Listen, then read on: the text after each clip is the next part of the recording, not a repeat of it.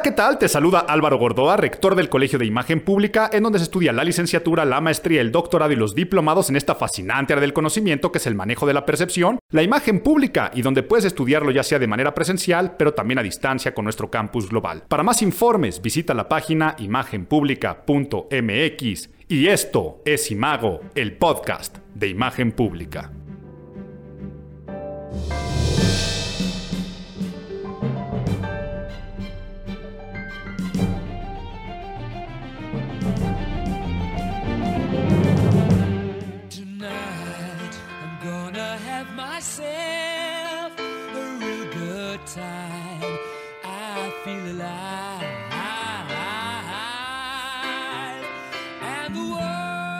Enero, enero, enero, enero de un nuevo año, enero del 2022. Feliz, feliz año nuevo. Sé que voy tarde. Muchos han de estar pensando, a ver Álvaro, si tú eres el primero que dice, termina la primera quincena del año y con ella el protocolo de decir feliz año nuevo al saludar, sí lo sé, pero estoy contento.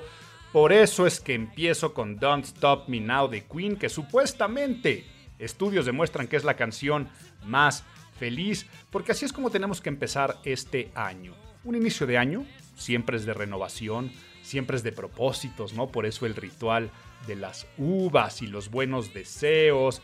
Es un momento en el que los seres humanos nos interconectamos emocionalmente a la misma hora y en un borrón y cuenta nueva. Pero yo creo que es muy importante empezar con todo el ánimo, toda la energía y toda la felicidad este 2022, 2022. Lo digo en inglés porque el otro día me topé una publicación de Instagram que hacía este juego de palabras en inglés, ¿no? De 2022 y decir este 2020, tú, el 2020, otra vez, ¿no? Es como una repetición, es un ciclo. Estamos viviendo lo mismo. Es una especie de día de la marmota. Para quien no entendió mi referencia filmográfica, eh, o ahí de la película de, del Día de la Marmota, del Groundhog Day de Bill Murray. Es una película que un meteorólogo, no les voy a spoilear absolutamente nada, es un clásico y si nunca la has visto no sé dónde has estado metido eh, en esta vida, que va como reportero a un evento ahí en un pueblo el día de la marmota y después se queda en un loop de tiempo, se despierta y es siempre el mismo día y él tiene que salir del mismo y entonces se siente atorado y pasa por diferentes estados anímicos, de desesperación, tristeza, rabia, hedonismo, hasta una posterior superación y tranquilidad hasta que eso es lo que lo hace salir, el cambiar como ser humano lo hace salir. Y creo que así yo me siento y no sé si tú esta película ya la vi, esta historia ya me la sé. Llámale cuarta ola, llámale Omicron, pero ya se ve venir todo, ¿no? Ya sé cuando eh, los hijos no están yendo a la escuela, cuando la empresa me vuelve a mandar al home office. Eh, sabemos que ahora ya con, con, con la vacunación está agarrando a gran parte de la población vacunada y sabemos que pues también, ¿no? La economía no se está frenando como antes, no son esas encerronas como la, de hace dos años, de marzo del 2020, pero sí necesitamos ese ánimo, necesitamos ese, ese empuje. Y qué mejor que la música como marcador somático para poder este, despertar en nosotros entusiasmo y alegría. Me di cuenta que dije esto de marcador somático como si fuera algo extremadamente común ya me pongo nerd, ya nos vamos con la cortinilla de nerds o mejor un poco más adelante porque puedo hablar de eso, porque en realidad en la sección de nerds les quería hablar un poco de musicología, de por qué hay canciones que te ponen de buenas, de, malas, te entristecen, te hacen llorar, pero va totalmente de la mano, ¿eh? porque también tiene que ver con los marcadores somáticos, con ciertos anclajes que te llevan a otro lugar, ¿no? que te recuerdan algo. Es como oler el perfume de la persona eh, amada o peor aún de la persona examada. Va íntimamente relacionado con el estímulo y respuesta de Pavlov, ¿no? Imagínate que tú de repente llegas a un lugar donde te pasó un hecho fatídico o triste o que sufriste un accidente o yo qué sé, el cuerpo va a empezar a tener algunos sentimientos, pero ahora te revelo en la sección de más adelante esto de los marcadores somáticos. Pero decíamos que entonces empezamos con Don't Stop Me Now para ponernos muy contentos. Y, no lo digo yo, que es la canción más feliz. les dije que lo dice la ciencia. Un neurocientífico de nombre Jacob Jolil. Él determinó que esta canción es la más feliz por una serie de combinaciones, ¿no? Que las características musicales de melodía, armonía, eh, ritmo, las texturas del sonido, el tono de ejecución, cómo va increciendo Don't Stop Me Now de Queen, la convierte en la canción más feliz. Sé que no es ciencia exacta, sabemos que al ser arte la música es totalmente relativo y es muy subjetivo la apreciación musical, pero es un estudio bien interesante que habla de que, las canciones que corren de 140 a 150 bits por minuto, para que tú pienses, el, el pop tradicional corre entre 110 y 120, ¿no? Arriba de eso ya se considera la música dance y ahí le va subiendo a diferentes bits. Una balada corre, por ejemplo, a 90. Pero hizo entonces una lista de, con una fórmula, analizando las, características musicales y las respuestas que producen los escuchas, cuál era la más feliz de todas. Y la número uno fue Don't Stop Me Now de Queen. Y el resto de la lista, ¿cuál es? Nada más te la dejo aquí a los que somos melómanos para que sepas de este estudio cuáles salieron. En primer lugar, Don't Stop Me Now. En Estoy leyéndola y mi cerebro inevitablemente empieza a tararearlas, ¿no? Ah, empieza a ser una especie de medley o de popurrí. Híjole, y si me quito un poco la pena y el pudor, y no, les canto con esta voz que Dios no me dio y para nada me dio, pero les tarareo mejor las cancioncitas, hacemos este, este popurrí y a ver cuántas reconoces. A ver, a ver si me atrevo y a ver cómo sale. Decimos que el primero sería este Tonight I'm gonna have Don't Stop Me Now, ¿no? Pero a ver, esa fue la primera. Me voy a, voy a empezarla entonces con el corito. Y vamos con la parte de. It don't stop because I'm having a good time, having a da She's giving me the good vibrations, uptown girl. She's believing in a pan, pam, pam, pam. Pam, pam, pam, taka, taka, taka, pam, pam, pam. I saw her face, da, da, da, da, and I'm a Billy girls, just wanna have fun. Oh, girls, just wanna have fun. We halfway there. Oh, esta sí no me va a llegar al tono. Living on a prayer. La, la, la, la, la. Na, na, na, na, na, na, na, na, na. Walking on sunshine. Oh, bueno, pues ahí están las 10. Ríanse de mí seguramente si están en su coche con sus audífonos haciendo ejercicio. Pero vaya, que me puse de buenas nada más de tararearlas. Y ahora sí, vamos a ponernos nerds. Get those nerds! Nerds! Nerds! Ay, pues en esta sección iba a hablarles de las características musicales y por qué producen estos gatillos en nuestro cuerpo, las diferentes características vocales, pero hablé de los marcadores somáticos.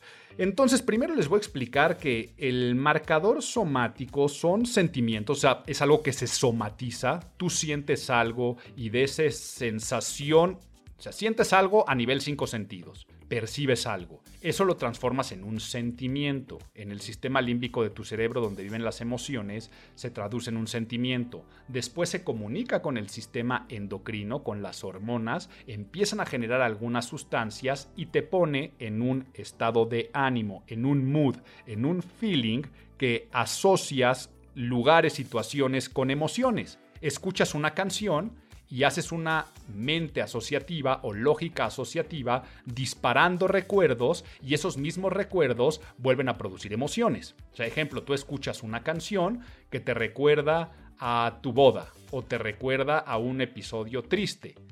bueno, no sé, para aquí mucho su boda puede ser un episodio triste y para otros puede ser un episodio muy feliz. En el momento que escuchas la canción, tu memoria dispara esos gatillos, tu sistema límbico genera algunas hormonas, sustancias, neurotransmisores y te puedes poner a llorar. Pero al contrario también puedes sonreír. Te puede provocar muchas cosas y no es solamente la música, ¿eh? es cualquier cosa que nosotros percibimos pero entonces eh, el marcador somático es que rápidamente esas emociones las asociamos con algunas somatizaciones corporales. Te empieza a latir más rápido el corazón, te da ansiedad, incluso te pueden dar este, náuseas, te puedes poner rojo, roja. Y entonces esto tiene una gran influencia en la toma de decisiones. Y en estas tomas de decisiones, en la imagen pública, acabo yo de autorizar, de hecho está empezando a correr este año, una línea doctoral de cómo utilizar los marcadores somáticos con fines persuasivos. Y hay algunos marcadores somáticos que pueden estar en la inteligencia colectiva, o sea, me refiero a el consciente y inconsciente colectivo. Tal vez la aplastante mayoría de los que siguen este podcast no se van a acordar, pero cuando fue el asesinato de Luis Donaldo Colosio como candidato para la presidencia de México, la canción que estaba sonando era la de La Culebra, ¿no? Y vamos, ay, la culebra, así te muerde los pies y ¡pum! Y venían los balazos. Entonces, pues por mucho tiempo en el consciente, porque no era inconsciente, colectivo mexicano, pues tú estabas en una boda y empezaba la culebra y como que la gente hacía el chiste, pero como, ah, caray, este, esta canción no me hace sentir tanta alegría de lo que pasó, ¿no? A ver, ahí, viene, ahí vienen los balazos. Y así no acabaría de ponerles, de ponerles ejemplos de cómo se pueden utilizar. Hasta los puedes tú provocar. Está el gran caso de Abercrombie Fitch que trabajó con, con la memoria olfativa con el perfume de su tienda, cuando la gente compraba y activaba el sistema de recompensa del cerebro, lo ligaban a un aroma y después en los centros comerciales hicieron toda una cuestión de aromaterapia que ahí sí inconscientemente quien ya había anclado el olor a la compra en Abercrombie olía y en un mall decía, de casualidad acaba un Abercrombie pensando que a esa persona se le ocurrió, se le ocurrió la idea. Y como, como además despertaba el sistema de recompensa del cerebro, el marcador somático lo que generaba era eh, hormonas del placer, tipo endorfinas o dopamina. Ya que, ya que metí esto de marcadores somáticos y estaba hablando del año nuevo, el año nuevo así funciona, ¿eh?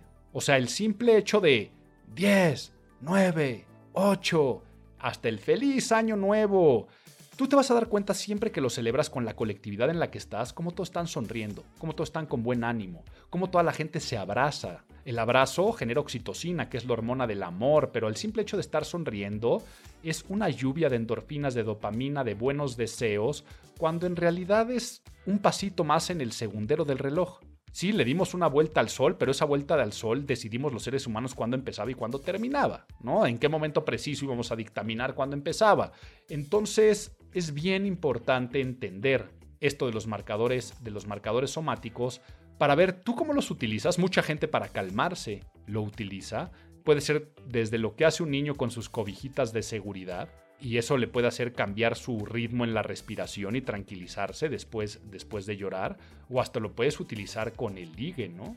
qué aromas, qué palabras pueden estar ligadas a provocar algunas reacciones que dicen la piel, o sea, que, emocionen, que exciten, pero que también que enamoren en todo, en todo el sentido de la palabra. Y la música ha sido una de las grandes productoras de emociones, ya sea para limitarlas, ya sea para exaltarlas, tiene multiplicidad de aplicaciones las religiones, ¿no? Cómo la utilizan para unirse, para concentrarse, para orar, para pedir, pero también se, ha utilizado para comer, ¿no? Las cuatro estaciones de Vivaldi fueron compuestas para los diferentes momentos de un banquete.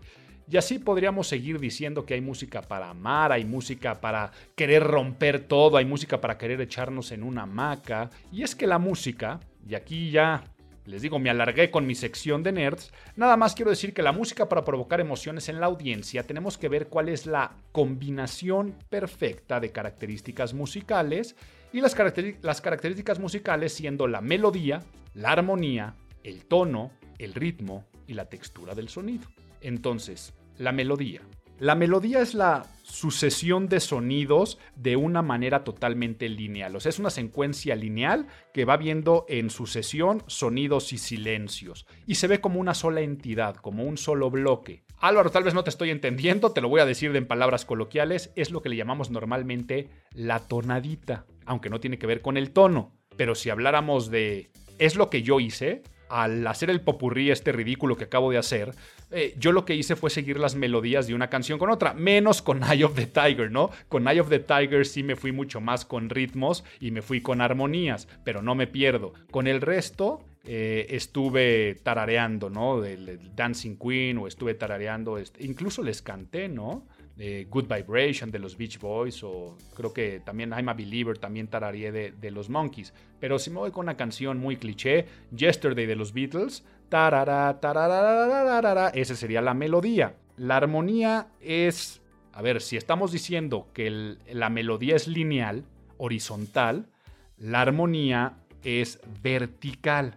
¿A qué va con la parte de la verticalidad? Tiene que ver con la progresión de los acordes y la conexión que existen entre estas mismas. A veces la armonía es difícil de entender, pero es como el acompañamiento. Son esas, esas pequeñas notas musicales y combinaciones y secuencias eh, de acordes que van arriba de la melodía en un pentagrama para que lo pudiéramos, la pudiéramos entender. Por eso digo que corre de manera vertical. Notas simultáneas que en una partitura se escriben una sobre otra. Entonces puede ser una voz en armonía, quiere decir una voz en diferentes escalas de canto, pero puede ser todo el acompañamiento, es lo que le da cuerpo a la melodía. Eh, si yo estaba diciendo oh, hace un rato, ¿no? Que estábamos hablando de Believer de los Monkeys, Then I saw her face, pa, pa, pa, pa, toda esa parte de pa, pa, pa, pa tiene que ver, o del Yesterday, tararán, y luego aquí entraría un piano, por ejemplo, ¿eh? no es que lo traiga ni siquiera de inicio en Yesterday, pam, pam, pam. Esas serían cuestiones armónicas. En Don't Stop Me Now de Queen, vean por favor qué maravilla las armonías que acompañan a esa melodía. Luego está el ritmo. El ritmo es muy fácil de entender, ¿no? Si nos vamos al griego de ritmos, que era la parte de simetría, el ritmo es cualquier movimiento regular y recurrente. Entonces, son estos estas marcas de elementos que se van siguiendo y van fluyendo y que van teniendo un control medido. Creo que es muy fácil de entender, ritmos más rápidos, ritmos más lentos, lo que hablábamos al principio de bits por minuto, eso nos está hablando directamente del el ritmo. Y la textura del sonido es bien... Bueno, antes estaría el tono de ejecución, muy fácil, agudos, graves. Y la textura del sonido a veces es difícil de entender la parte de textura del sonido, porque está relacionado con dos cosas. Uno, el instrumento musical con el que se ejecuta. O sea, no es lo mismo la textura de las cuerdas y dentro de las cuerdas de un cello que de un violín, que de un arpa, pero tampoco que de los metales y dentro de los metales de un cuerno francés o de un clarinete. Y lo otro de la textura es la combinación de los otros elementos que acabo de decir, o sea, es cómo empieza la melodía, los ritmos y las armonías a combinarse en cualquier composición para generar una sola pieza, ¿no? Y de esa forma puedes tener texturas eh, monofónicas o la monofonía. Quiere decir eh, muy limpias, nada más de una melodía, no hay tantos acompañamientos o es más carece de armonías y, y tiene un ritmo como también puedes hablar de la polifonía, que sería lo, contrario, una melodía acompañada, nada más es una melodía con un acompañamiento eh, de algún instrumento. Entonces, por eso digo, la textura es un poco más compleja, pero ¿por qué quise explicarles esto? Si le estoy diciendo que la música es de las mejores compañías para provocar emociones en la audiencia, nunca más a partir del día de hoy, si tienes una fiesta, si tienes un evento social, si estás en la oficina y esta parte de, ah, si vas en el coche, no es nada más de, pues a ver, voy a poner algo de música o, ah, conéctate, ah, conéctate a Spotify y a ver qué aparece, ¿no? Porque hiciste una reunión en tu casa, una cena. Tienes que conocer cuáles son las características musicales ligadas a la emoción que quieres provocar en tu audiencia y a los estímulos que recibirán para tener la respuesta que tú pretendes.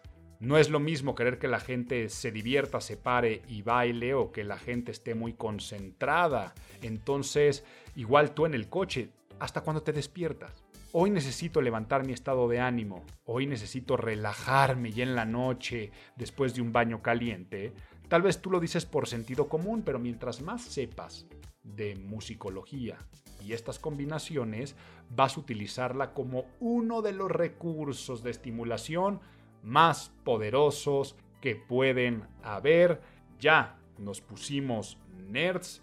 Y ahora, entonces, si este enero, que dicen que tanto, tanto entristece, tanto preocupa, tanto deprime, tanto desesperanza, por haber sido así el del, el del 2022, el 2022, otra vez el 2020, leía también pseudoestudios científicos, ¿eh? Por favor, no se crean estas cosas del Blue Monday. El Blue Monday, a ver, abuelito, cuéntame un cuento, vamos cortinilla. ¿Me cuentas un cuento?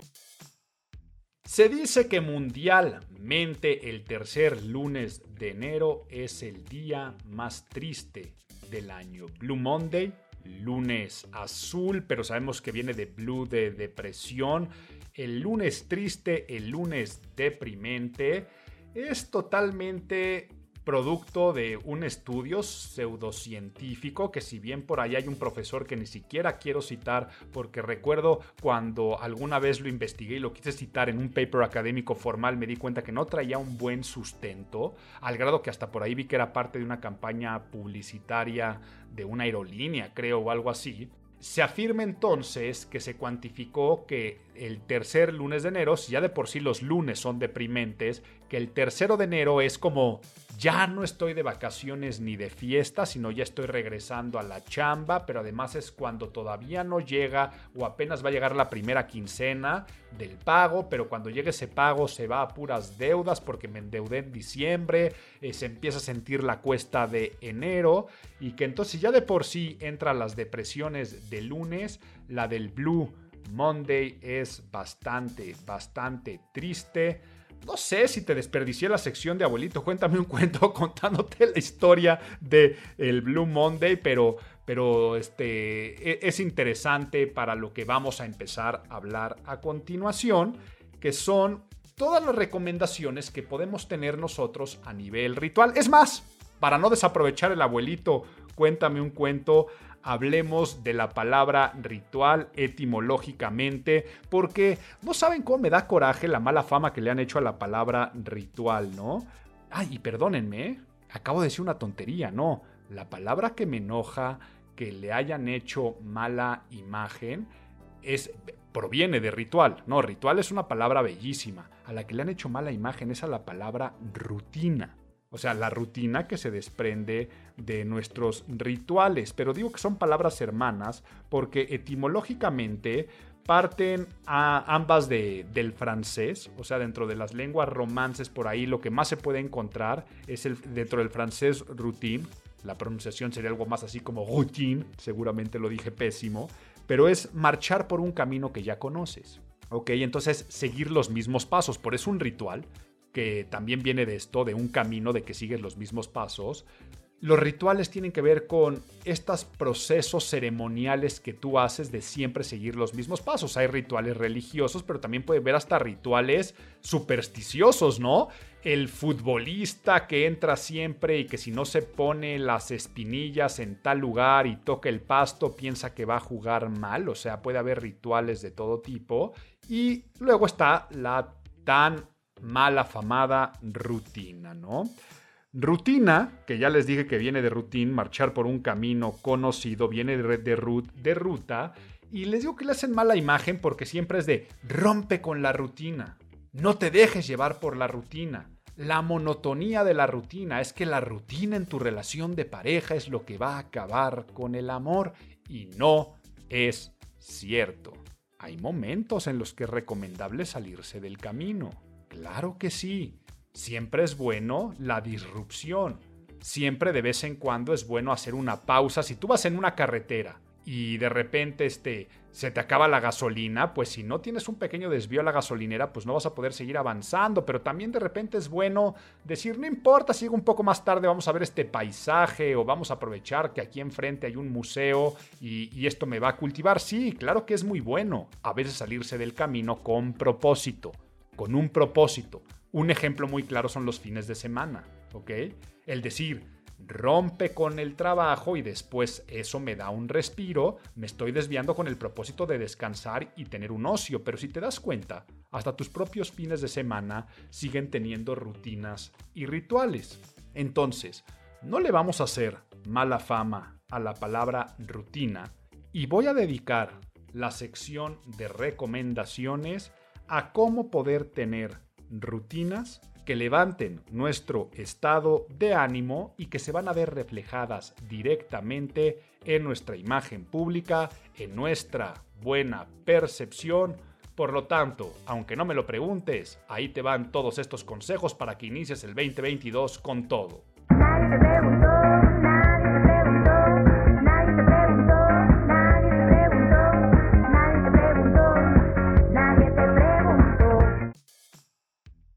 Somos lo que hacemos repetidamente, por lo tanto, la excelencia no es una acción, es un hábito. Esto decía Sócrates y lo que es habitual en mí es a lo que estoy acostumbrado, es lo que es común en mi día a día, es lo que he hecho muchas veces, es el camino que he recorrido ya en otras ocasiones, es mi ruta, es mi bella, mi amada rutina. Hay rutinas buenas y la gran mayoría nos ayuda para no salirnos del camino, para no desviarnos, para ser más productivos, para ser más efectivos, para poder llegar del punto A al punto B siguiendo la mejor ruta y no dando palos de ciego. Entonces, vamos a proponernos este año tener una propia rutina. Y yo te voy a dar una rutina recomendable para mejorar nuestro estado de ánimo, que como he venido charlando, es de las cosas que más necesitamos este 2022, una programación mental, pero que además aquí no solamente va a afectar en mi estado de ánimo, porque vamos a aprovechar los marcadores somáticos, esto que ya hablamos de que mi cuerpo se va a sentir muy bien en general.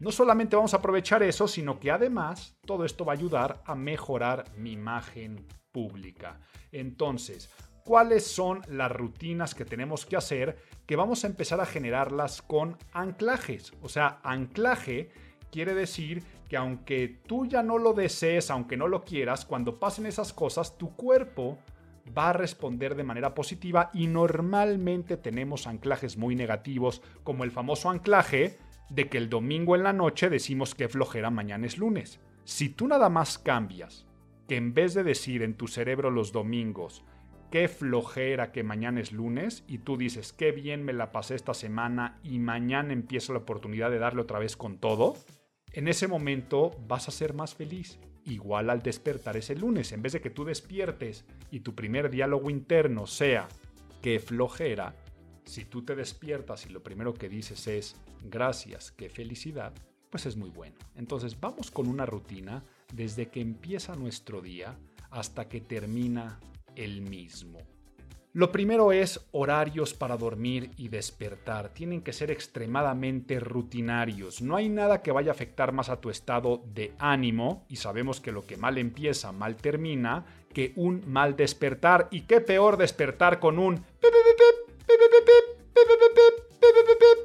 el poder generar el hábito de despertarte sin despertador, sino tener ya tus ciclos de sueño programados y educar a tu cuerpo a decir, ay, ya no estoy cansado y me quiero despertar, tener una buena higiene del sueño, únicamente se va a lograr si eres rutinario, con la hora en la que te metes a la cama y con la hora en la que te despiertas. Cerraré con la hora de dormir, pero ya que vas a poder tener esta situación de despertarte sin reloj, si quieres al final hablamos de que pues mínimo tienes que dejarte un espacio de 7 horas para poderlo lograr, cuando tú abras los ojos, el ritual tiene que ser trabajando con tu imagen interna y con tu autopercepción y por lo tanto prográmate algo positivo. El tip, por ejemplo, ¿qué hago yo?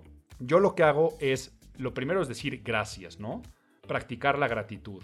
Luego, cuando digo gracias, me estiro y sonrío, porque está comprobado que aunque no haya nada positivo, el obligarte a llevar las comisuras de la boca hacia arriba genera las sustancias de endorfinas, dopaminas, oxitocinas y todas ellas, ¿no? Entonces, el poder despertarte y al estirarte, tu cuerpo se empieza a activar, ahí sonríe y si tú en tu mente dices gracias, después vas a poder responder que eres feliz, ¿ok? Entonces tratar de despertar con un pensamiento en positivo. Si tienes la fortuna de tener una buena relación de pareja, de hijos, no veas luego, luego tu teléfono. Oblígate a que lo primero que tienes que hacer es darle un abrazo, un beso, los buenos días a esas personas y decirles algo positivo. El empezar el día diciéndole a un hijo, una pareja, te amo, eh, dando un simple abrazo, haciéndole unas cosquillas, todo eso va a hacer que te levantes de la cama con mayores niveles de felicidad y te va a programar. Eso es lo primero que tendría que ser de tu rutina, un despertar feliz. El segundo, antes de ver tu teléfono, y nuevamente ve cómo estoy diciendo, es el peor enemigo de que te va a agarrar, te va a empezar a absorber el tiempo, eh, la energía, las malas noticias, los chismes en los chats de WhatsApp, los contenidos sin sustancia del gran basurero que son las redes sociales. Antes de hacer todo eso, que tarde o temprano te vas a tener que enfrentar a una pantalla, haz una actividad física o psicológica que genere un impacto positivo en ti, ya sea que te active con energía la física o que te dé salud mental en tu cabeza. Por lo tanto, no estoy diciendo que forzosamente tengas que hacer ejercicio de alto rendimiento. Una actividad que te haga sudar, o sea, salir a caminar, subir y bajar escaleras, ponerme en la caminadora, hacerme unas lagartijas, unas planchas. Quiere decir que tu cuerpo se active, es ponerlo en ritmo. Si lo puedes hacer diario, qué mejor, pero si no alterna, un día del ejercicio físico y otro día de ejercicios mentales. Ejercicio mental es meditar, yoga, ejercicios de atención plena. O sea, atención plena es tan sencillo como salir a la ventana y ver las cosas que ahí están y que normalmente no le pones atención. Y el árbol, y la hoja, y cómo respiras, y cómo late tu corazón, y cómo pasa un perro, y cómo hay un ser vivo, y cómo hay una persona que además de ti está en este plano, en este mundo y en estos momentos. Eso es la atención plena. Hay muchísimas técnicas para poder tenerlo, ¿no? Entonces, ya una vez que estamos en estas etapas de me desperté feliz, hago mi ejercicio o hago mis ejercicios mentales, te vas a bañar. Y sí, Sé del club de los que se bañan por la mañana y no por las noches. Por las noches un bañito únicamente si es que te quieres relajar antes de meter a la cama porque tuviste un mal día o porque estás cansado o una serie de factores. Bueno, claro que si también hiciste ejercicio por las tardes o estás sucio te bañarás, pero el baño matutino, o sea, lo bueno del baño matutino es que va a estimular tu cuerpo y hace que despiertes, además de ayudar muchísimo a tu piel, y es todo un proceso de purificación, es todo un proceso de limpieza. Por eso tantas religiones, por ejemplo en el Islam, la parte de los baños tienen tanto poder dentro de sus rituales. Pero, ¿qué crees? que no es el bañito tradicional que normalmente te das. Aquí la recomendación que te voy a dar es que te bañes con agua templada, no te vayas de tibia caliente, sino más bien de un agua que te puedas meter, que es muy similar al agua cuando estás en una alberca fresca, ¿no? Que te echas un chapuzón. Y al grado que mi gran recomendación es terminar con un regaderazo de agua fría. ¿ok? Y fría me refiero hasta que la aguantes, como esas regaderas de presión del vapor que cuando te las echas encima es de... Ese tipo de cosas. Oye Álvaro, ¿por qué hacernos sufrir? A ver, ya no voy a hablar de los beneficios de la piel y cómo el agua caliente es enemigo de la, digamos que la fuente de la eterna juventud no tiene agua caliente, la fuente de la eterna juventud tiene agua helada. Eso te lo pongo con el torno en torno a la piel. Pero el agua fría estimula el cuerpo y también genera lo mismo que el ejercicio y genera lo mismo que la música positiva, genera endorfinas. Nunca he visto una persona aventarse un clavado a un río helado o a una alberca helada y que después salga sin sonreír. O sea, normalmente la gente sale haciendo, ¡Ah! pero con una sonrisa de, no manches, no manches, este lado, este lado, este lado, pero las comisuras de la boca se van hacia arriba y se convierte en un momento divertido. Y cuando te sales de esa helada, siempre es de, ¡ay! Estuvo bueno, como que me despertó. Y eso es lo que tienes que hacer. Trata de tener este ritual. Álvaro, se me hace muy difícil, ve poco a poco. O sea, entra con el agua caliente y vele dando poquito más a, tibia hasta que llegues al agua templada. Te vas a dar cuenta que al día siguiente chance ya te atreves a meterte con el agua templada para después irte a la fría y cerrar con esos regaderazos. Vas a salir dando y echando tiros de endorfinas y cosas positivas. Y ahora, imagínate que le metes a todo tu ritual mañanero y, bueno, hay de rituales mañaneros, si quieres generar endorfinas, sé en lo que estás pensando en este momento y qué positivo si, eres de los que tienen la fortuna de poder iniciar así algunos o muchos días de su semana, pero imagínate si a toda esta rutina, a partir de que hacemos el ejercicio y nos metemos a bañar, la acompañas con música. A todo lo que hablamos de los marcadores somáticos al ponernos nerds. Y ojo, ¿eh? No tienes que escuchar este, Don't Stop Me Now de Queen, ni este, Dancing Queen de ABBA, ni tienes que escuchar eh, eh, todas las canciones que aquí cité y que canté, ¿no? Tu música favorita. Si eres fan del metal y el metal es lo que te va a aprender, aunque aquí yo tendría que, sí, te ponen actitudes tal vez a veces agresivas, que no tienen nada de malo porque son buenas válvulas de escape, si a ti te gusta el reggae, si te gusta el rock clásico, el chiste es que sean canciones de esas que te dan ganas de ponerte a bailar en la regadera o mientras te estás vistiendo, te estás maquillando, te estás peinando, porque todo tu cuerpo entonces va a asociar la experiencia de vivir como algo positivo. Y créeme que eso va a hacer que después a quien te topes en la mañana lo saludes con diferente actitud, que si tienes una reunión de ventas te sientas más vendedor, más vendedora, que si quieres pedir un aumento de sueldo te, te sientas con un mayor atrevimiento de que te lo mereces y que lo vas a lograr. Vas a poder ser más carismático, más carismática y date cuenta que todavía no empieza el día. Estamos solamente en mi ritual de programación de inicio. Lo que bien empieza, bien va a terminar. Nunca te vayas sin desayunar. Es la comida más importante del día, pues es la que te da energía. México es un país con muy malos hábitos alimenticios, pero pésimos de desayuno. 8 de cada 10 mexicanos no desayuno, desayuna mal. Somos el país de la torta de tamal, de la bomba de jugo nada más de, de esquina o de licuado. Y no, o sea, tienes que tener, sí, es muy bueno meterle azúcares de las positivas en la mañana, pero también meterle algo de proteína y sobre todo tener el combustible para salir a la carretera. Si tú sales sin, sin, gasolina, el coche no va a funcionar y créeme que, que cuando tienes hambre, todo tu cerebro ni piensa igual, tu cuerpo no funciona igual, afecta directamente a tu estado de ánimo al no tener ese combustible. Por lo tanto, dentro de tu rutina vas a desayunar y nunca vas a dejar que llegue la maldita hambre que afecta a tu ánimo y por lo tanto a tu percepción porque vas a ser el amargado, la amargada no comer afecta tu actitud, por lo tanto come cinco veces al día. Las tres clásicas, pero siempre los snacks intermedios que nunca te va a llegar el ya me urge comer y aquí también tendría que hablar de la buena hidratación. Ahora, ya el resto de tu rutina, aquí lo único que te digo es, ahora trata de tener tus tiempos de ocio en pantalla. Sí, sabemos que la pandemia aumentó el tiempo en, en pantalla de productividad y estar conectados en Zoom y yo qué sé. Pero lo que tiene que ver con el chat de los amigos de WhatsApp, Instagram, Facebook, TikTok, que es, sí, ok, todos de vez en cuando queremos chismear en qué están los demás y los famosos y eh, el modelo y la modelo para deleitarnos un poco la pupila y qué chistoso el video de los gatos que se asustan con pepinos. si nunca han visto, no tengo ni idea por qué los gatos se asustan con pepinos, pero ahí hay muchos videos de eso. Sí, también tiene que ver con qué padre la serie de Netflix con la que estás picado, con la que estás picada, pero ten tus rituales de cuándo es la hora para ver un capítulo de Netflix. No lo hagas a horas que afecten tu productividad. ¿Cuáles son tus horas del ocio de Instagram? Tal vez es cuando estás sentado, sentada en el excusado y son los momentos donde, donde vas a permitir tu red social. Siguiente parte de, tu rutina. Todos los días elogia a alguien. Y sobre todo a alguien que no se lo espere, porque decía, al iniciar abraza a tu pareja, a tus hijos, diles que los amas. No. Trata de tener siempre tu, tu lista así como de checkpoint, de decir, hoy no he elogiado a alguien.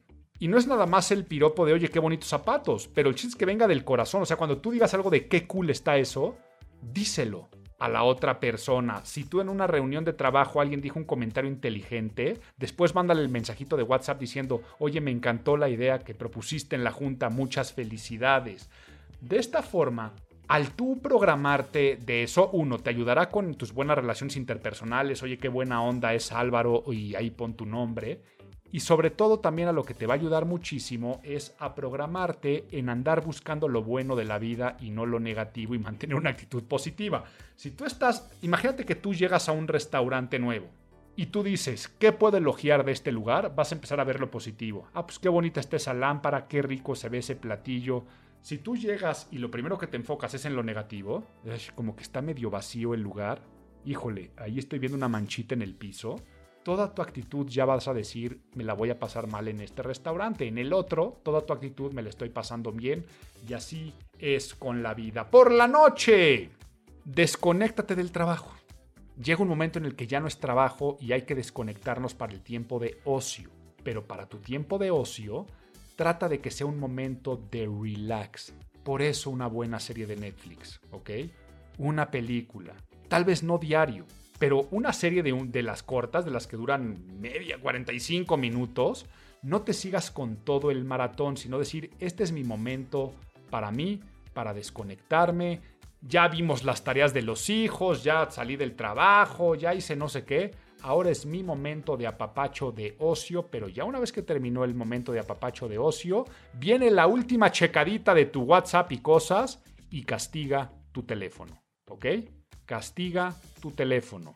Guárdalo en un cajón, déjalo en el vestidor, yo sé que muchas personas lo usan como despertador y aquí ya dimos la recomendación de ojalá que te puedas despertar sin él, pero eso no es pretexto de que si lo tienes de despertador tengas que andar consultando todo el tiempo el pantalla tras pantalla, el saltar de aplicación en aplicación. Entonces, ¿sabes qué? Métete a Amazon y en este momento pide un despertador para que no tengas que depender de tu teléfono.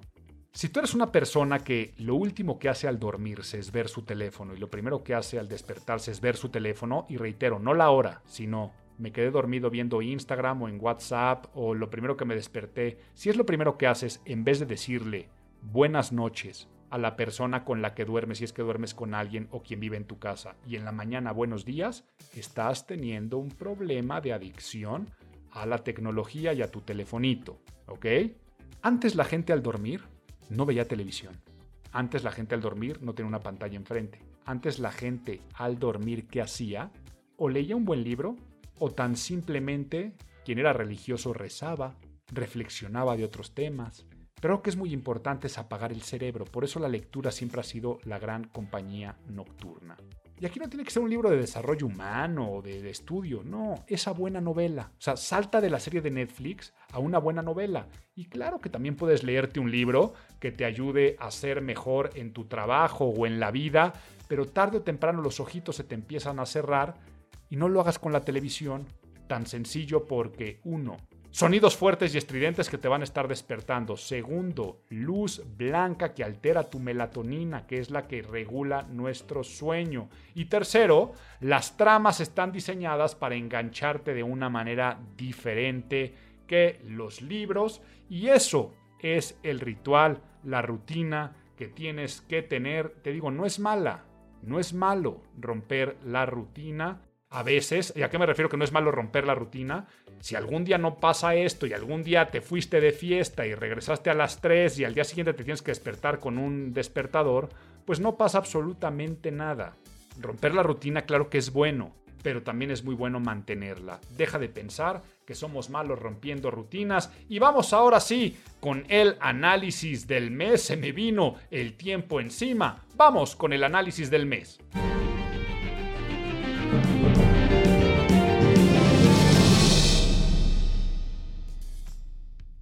Este mes pasaron muchas cosas, pero quiero dedicarme nada más a una. No quiero desgastarme con el COVID del presidente.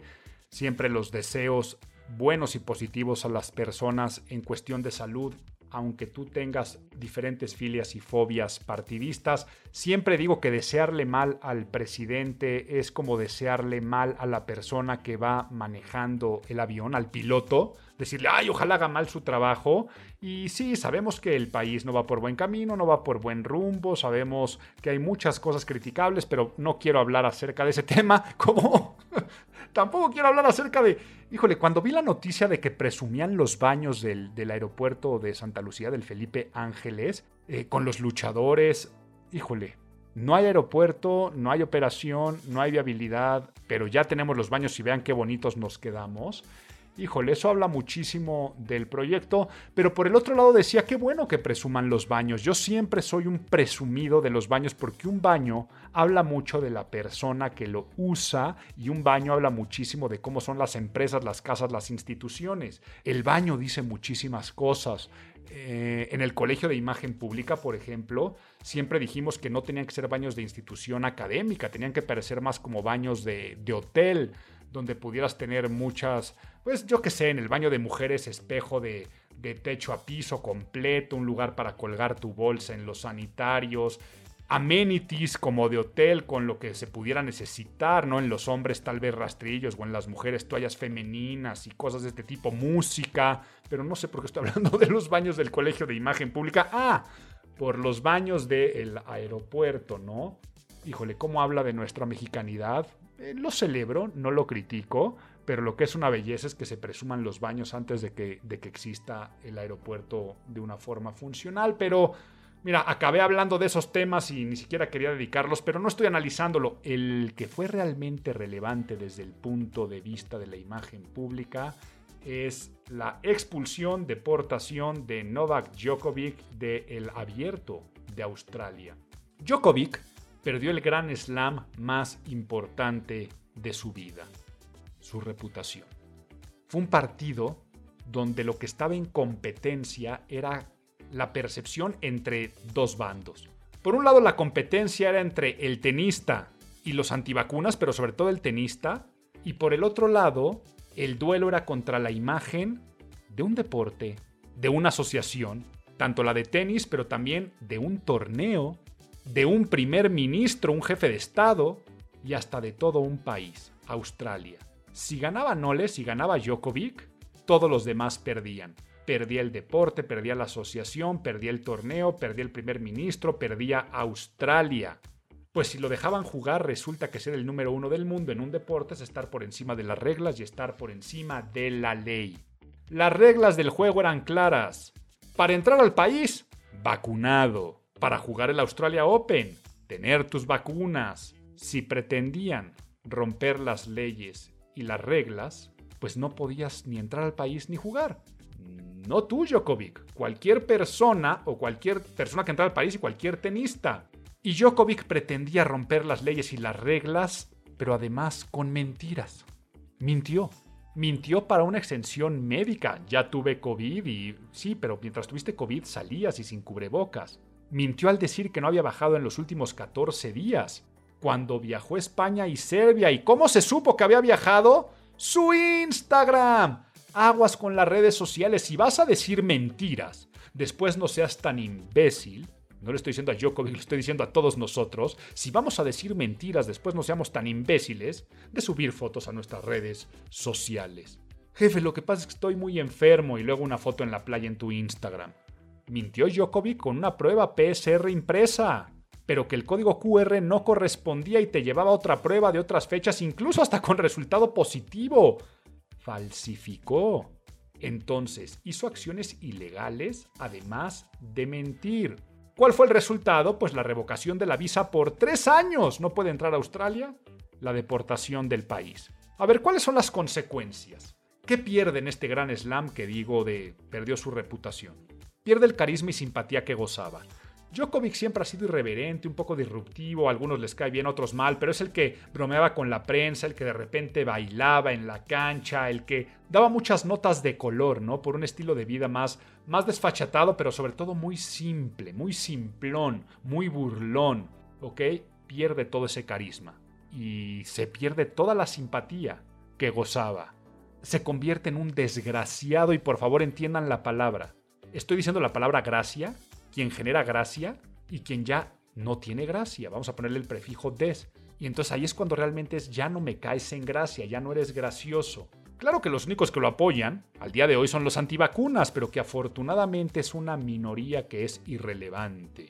¿Qué pierde? Pues claro que pierde mucho dinero. Primero en patrocinadores. Patrocinadores por más de 30 millones de dólares. De por sí, Hublot, los relojes ya dudaban si lo iban a patrocinar o no y fueron ocho meses de cabildear sus patrocinios.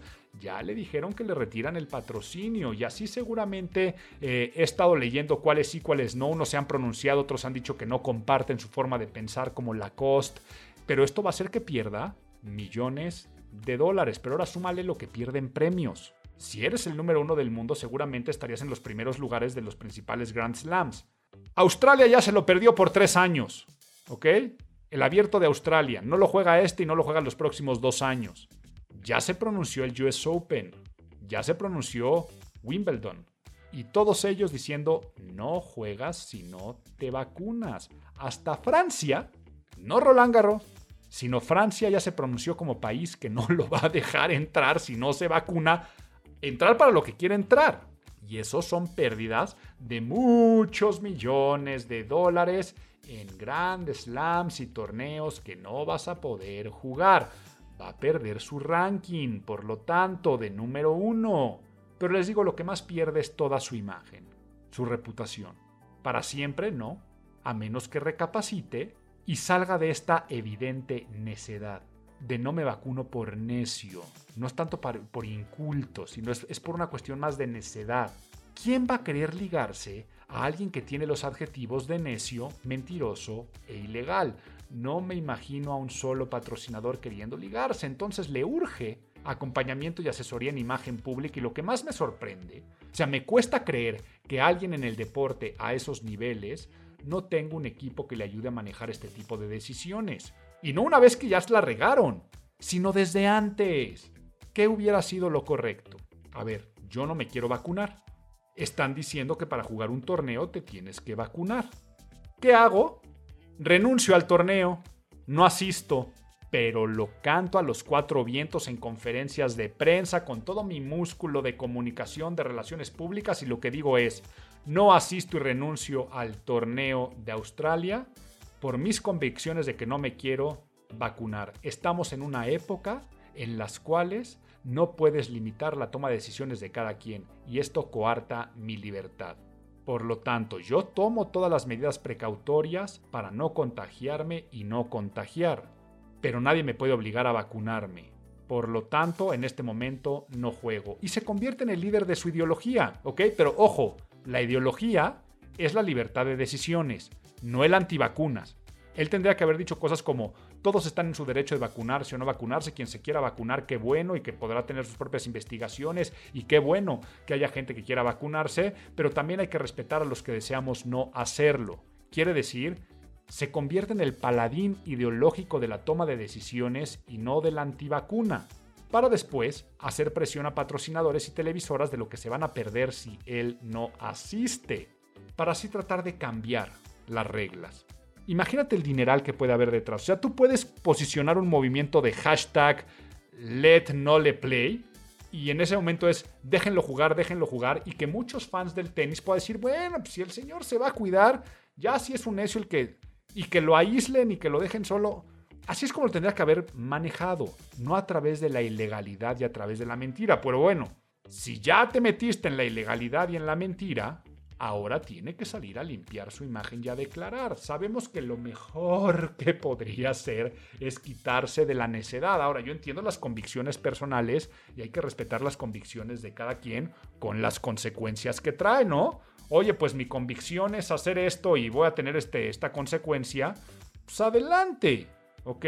Cada quien es libre de hacer con su vida lo que quiera.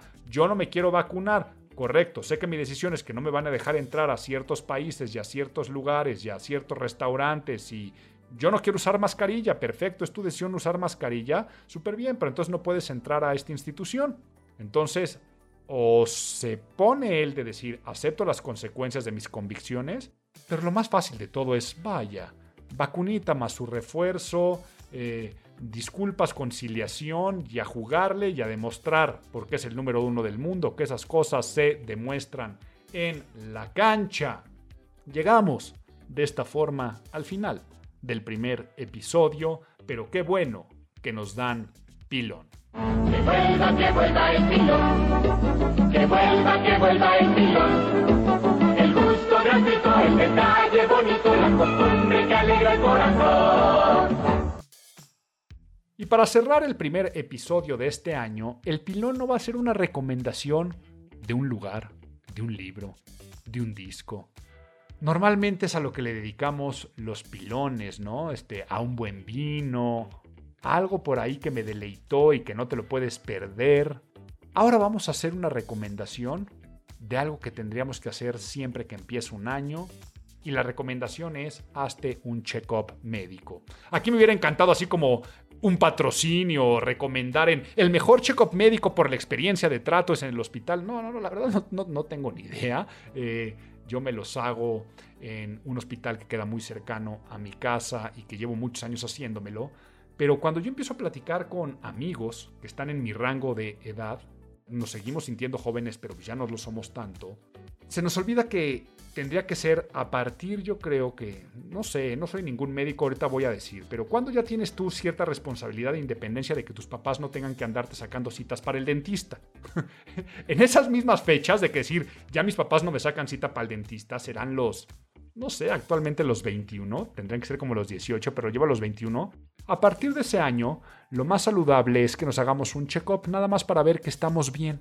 Y si no estás bien, tienes mucho tiempo todo el año para poder tener los paliativos. Oye, que saliste muy alto en temas de este colesterol pues bueno, ya sé que tengo un propósito de bajarle a las grasas este, saturadas. O, oye, este, fíjate que estamos viendo que de algunas cuestiones aquí de hormonas, de la hipotiroidismo se te está disparando, pues tómate esta medicinita, estas hormonas, ¿no? Entonces tú puedes controlar esas cosas que a la larga se van perjudicando. Entonces, por tu bien, por tu salud, que esto al final también se refleja en imagen, check-up médico, que seas muy feliz gran 2022. Que no nos detengan. Don't stop me now. Stop me now. I'm having such a good time. I'm having a ball. Don't stop me now. If you wanna have a good time.